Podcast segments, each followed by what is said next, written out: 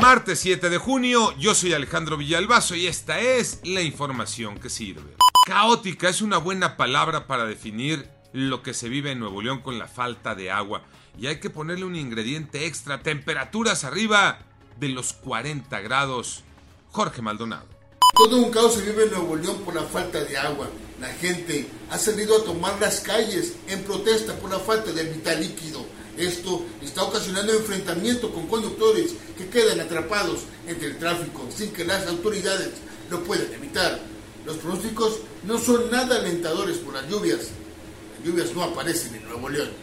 Otra vez al reporte diario COVID-19 porque los casos van para arriba, Iñaki Manero. Gracias Alex, lo estuvieron negando durante algún tiempo, pero la verdad es que tenemos un repunte de personas contagiadas por COVID-19.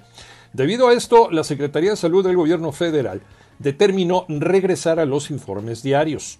Y es que del 30 de mayo al 6 de junio se reportaron 18.539 casos y 146 lamentables pérdidas de vidas humanas más.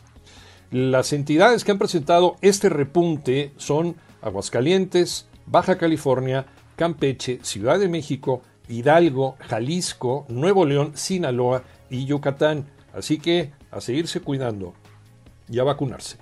México jugará contra Francia. ¿Por qué Tocayo Cervantes?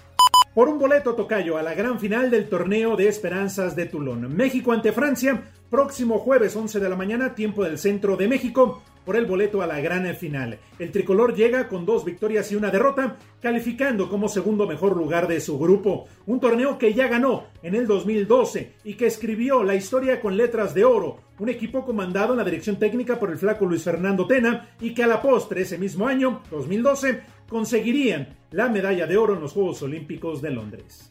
Yo soy Alejandro Villalbazo, nos escuchamos como todos los días de 6 a 10 de la mañana, 88.9 y en digital, a través de iHeartRadio. Pásenla bien, muy bien, donde quiera que estén.